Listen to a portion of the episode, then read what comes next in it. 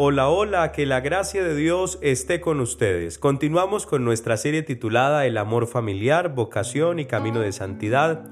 Hoy tenemos la alegría de compartir el episodio número 4, que ha sido llamado El catecumenado matrimonial y familiar. Tengo la alegría de compartir precisamente este episodio con dos grandes compañeros de camino, unas personas experimentadas, muy queridas, muy amables, amigos, Fanicita y Eduardo. Qué alegría compartir con ustedes. Bienvenidos. Gracias, Padre. Mucho gusto en estar en este momento con usted, compartiendo este tema tan importante como es el catecumenado matrimonial y familiar. También gracias, Padre, por invitarnos a hablar del tema que de alguna manera nosotros en nuestra vida de matrimonio lo hemos practicado y para, esta, para este momento podemos hablar con un poquito más de propiedad. Claro que sí. Cuando uno se encuentra con esta palabra catecumenado, a uno se le hace como extraño eso. Uno dice, ole, pero eso cómo se come? Catecumenado. Bueno, pues entonces aquí vamos a identificar cómo cada uno de nosotros somos personas que vamos llevando no momentos, sino vamos acompañando procesos, ¿verdad? Porque el catecumenado es precisamente eso, ¿no? Un proceso, pero lo estamos hablando en la realidad matrimonial y en la realidad familiar. La palabra de Dios siempre nos ilumina para todas estas realidades. Entonces, hemos escogido un texto que nos va a ayudar a entender a profundidad esta realidad. Eduardo. En la carta del apóstol San Pablo a los Efesios 4, 1 al 7. Yo, el prisionero de Cristo, los exhorto pues a que se muestren dignos a vocación que han recibido. Sean humildes y amables, sean comprensivos y soportense unos a otros con amor mantengan entre ustedes lazos de paz y permanezcan unidos en el mismo espíritu, un solo cuerpo y un, solo, y un mismo espíritu, pues ustedes han sido llamados a una misma vocación y a una misma esperanza, un solo Señor, una sola fe, un solo bautismo, un solo Dios y Padre de todos, que está por encima de todo, lo penetra todo y está en todo. Cada uno de nosotros ha recibido su talento y Cristo es quien fijó la medida de sus dones para cada uno. Palabra de Dios. Te alabamos, Señor. Bueno, ¿qué significa ser dignos de la vocación recibida precisamente en esta realidad del catecumenado matrimonial y familiar? Es ser humildes y amables. Es muy importante porque podemos podernos comprender mejor, soportarnos mejor, eh, tener una unidad familiar, de compartir, de em, experimentar experiencias de nuestra vida cotidiana, de aprender a vivirlas y con eso mismo como nosotros podemos dar frutos, ser testimonio para otras parejas, para otros matrimonios y especialmente para nuestros hijos. Claro que sí, Fanicita. Bueno, Eduardo, cómo aprendemos a vivir precisamente ese catecumenado matrimonial y familiar, cómo lo podemos aprender a vivir. Eh, tenemos un momento de experiencia y un momento de capacitación.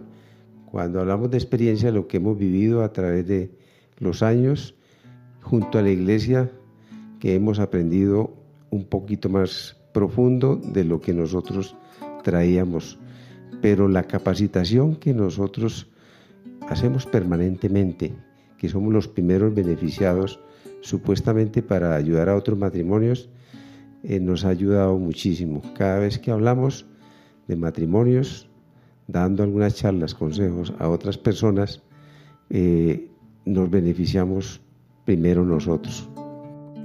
Bueno, entonces Qué importante es aprender a dejarse guiar para poder guiar, ¿cierto?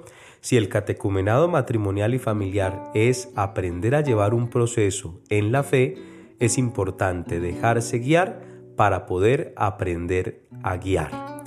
De tal manera que cuando nosotros reconocemos esto, también nos damos cuenta cómo eh, a la luz de varias realidades y de varios consejos podemos iluminar este proceso entonces, ¿qué consejos ustedes desde su experiencia matrimonial y familiar pueden darle a todos aquellos que nos escuchan hoy a nosotros para que esto sea una realidad, una realidad especial a pesar de las diferencias, afanes y desencantos que se van a presentar siempre pues en esta realidad, ¿no? ¿Qué consejos pudieran darles ustedes desde su experiencia a estos matrimonios, familias, personas, niños, jóvenes que nos escuchan? Padre, en un principio usted habló sobre acompañar. Es fundamental que no juzgar momentos, sino acompañar procesos. Eso es determinante. Caminar, caminar juntos es necesario, indispensable para llevar a cabo ese catecumenado. Caminar juntos implica muchas, eh, muchos momentos de vida que hay que poderlos compartir desde la parte del ego que hay que saberlo manejar y poderle dar la oportunidad a su pareja. El valorar es valorar el acompañamiento de Dios a través de la iglesia, que lo dijimos hace un momentico, con las capacitaciones que siempre la iglesia nos da o nos trae permanentemente. El escuchar, escuchar es saber discernir y vivir para la vocación. La vocación del matrimonio hay que saberla entender y debemos de trabajar permanentemente sobre la vocación. Y el otro consejo o tips es aceptar. Aceptar y vivir el noviazgo con libertad y responsabilidad, lo mismo que el matrimonio ya cuando está eh, formalizado y trabajar en esa, en esa misión tan especial. Tenemos un gran reto y es para el resto de nuestra vida con esa vocación. Claro que sí, en ese orden de ideas entonces ustedes desde su experiencia nos han regalado prácticamente cinco consejos. Vamos a ver si, si me los aprendí, si no me equivoco. El primero fue acompañar, caminar, el tercero valorar, el cuarto escuchar y el quinto aceptar, ¿no? Ala, ¿ustedes cuánto tiempo llevan en este catecumenado matrimonial? ¿Cuánto tiempo llevan de casados, Fanicita? 49 años. Vamos a cumplir 49 años. Bueno, bueno, muy bien, un camino súper largo. ¿Y si han aprendido a escucharse? Maravilloso, sí, padre. O sea, hemos ido aprendiendo, la experiencia nos ha enseñado, la vida también, y también momentos en que tenemos que guardar silencio. De no contestar como a la ligera, ¿sí? Eso es un proceso que uno va haciendo con los años es una experiencia muy linda y uno ya llega como a compenetrarse tanto y hay una identidad entre los dos, tanto Eduardo como la mía, ¿sí? a veces hasta, por decirle un ejemplo, a veces nos ponemos hasta el mismo color de ropa sin pensar. Ve, caramba. Cuando dice, ¿cómo? Tú tienes el pantalón café, yo también lo tengo café y la camisa amarilla, sin pensar. O sea, hay cosas que como a veces llega un momento en que se identifica tanto, ¿sí? Pero eso es muy bonito y es muy valioso. O sea, nosotros queremos decirle a las parejas que este es un proceso que se va haciendo, pero es una experiencia que se va viviendo y que lo va ayudando a uno a madurar en su vida matrimonial. Eduardo nos decía que el último consejo era aceptar, aceptar el noviazgo con libertad y responsabilidad. Yo sé que nos escuchan varios jóvenes, pero también nos escuchan varios padres de familia hay papás, por ejemplo, que no aceptan el noviazgo en los hijos y sin temor a equivocarme, el noviazgo es la antesala para que de una u otra manera se consolide el amor, ¿cierto? Entonces, ¿cómo, cómo manejar eso de pronto un poquito con las nuevas generaciones?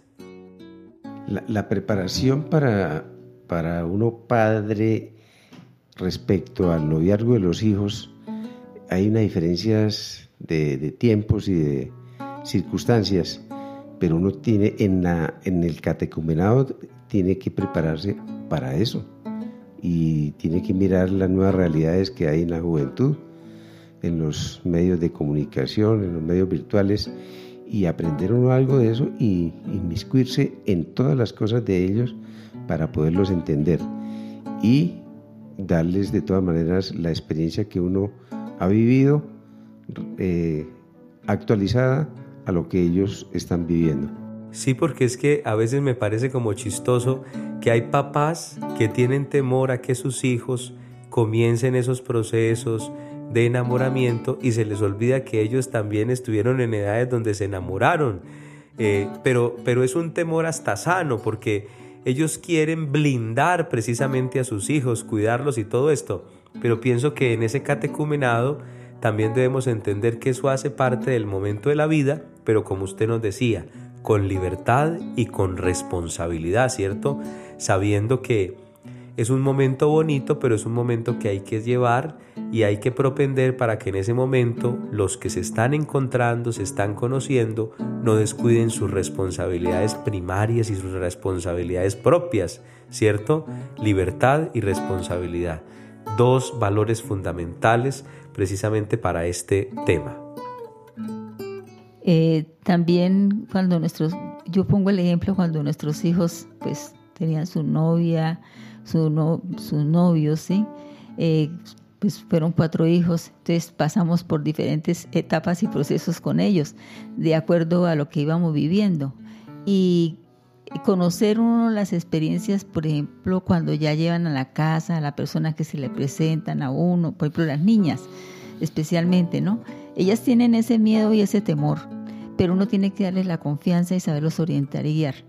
Son ejemplos que uno les da el testimonio de vida de uno también es muy importante porque ellos ven en un modelo.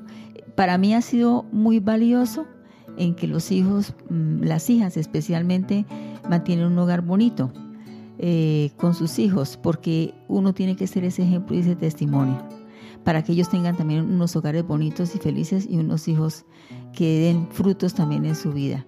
E, eso lo, lo pone a uno muy feliz y muy contento cuando uno ve que hay como ese modelo en esa casa, en ese hogar que uno ha formado en esos hijos. son muy valiosos, aunque uno no se dé cuenta en el momento, pero los resultados se ven cuando ya están casados. Claro que sí, y es una invitación precisamente para que nosotros, desde lo que podamos realizar y vivir, seamos un buen ejemplo, ¿no?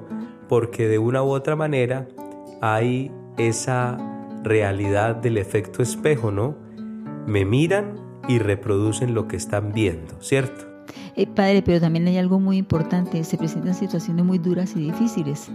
Nosotros tuvimos una experiencia con el hijo mayor, que fue para él, tuvo un matrimonio muy bonito al principio y todo, pero se presentó una situación muy dura y muy difícil. Donde él acudió a nosotros, hay algo muy bonito, es que los hijos acuden a nosotros. Entonces, eso para uno es muy valioso porque uno puede ayudar y aportar, no de tomar determinaciones en ellos.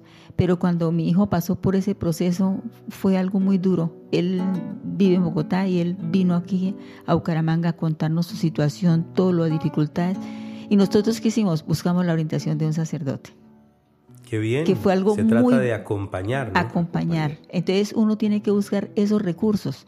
¿Sí? No como ser solamente la parte humana, sino también hay que buscar la parte espiritual y el acompañamiento. y sobre todo sin desanimarse y reconociendo siempre que no todo puede ser perfecto y no todo puede ser ideal. Sí. El realismo de la vida hace que entendamos que hay momentos buenos, regulares, momentos malucos, pero que en fin de cuentas la solución está en uno y en la actitud que uno le ponga y en ese acompañamiento humano, académico, psicológico, pero especialmente espiritual. Uy, la parte espiritual para nosotros ha sido algo maravilloso. Claro que sí.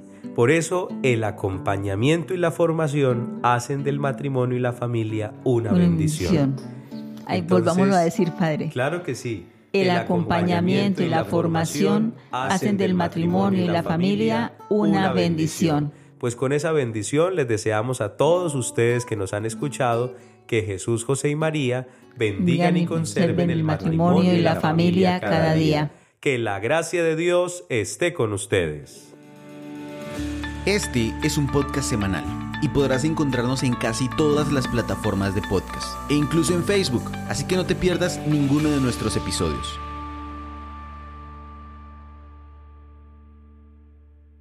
Grabado y editado por Groove Ideas Creativas.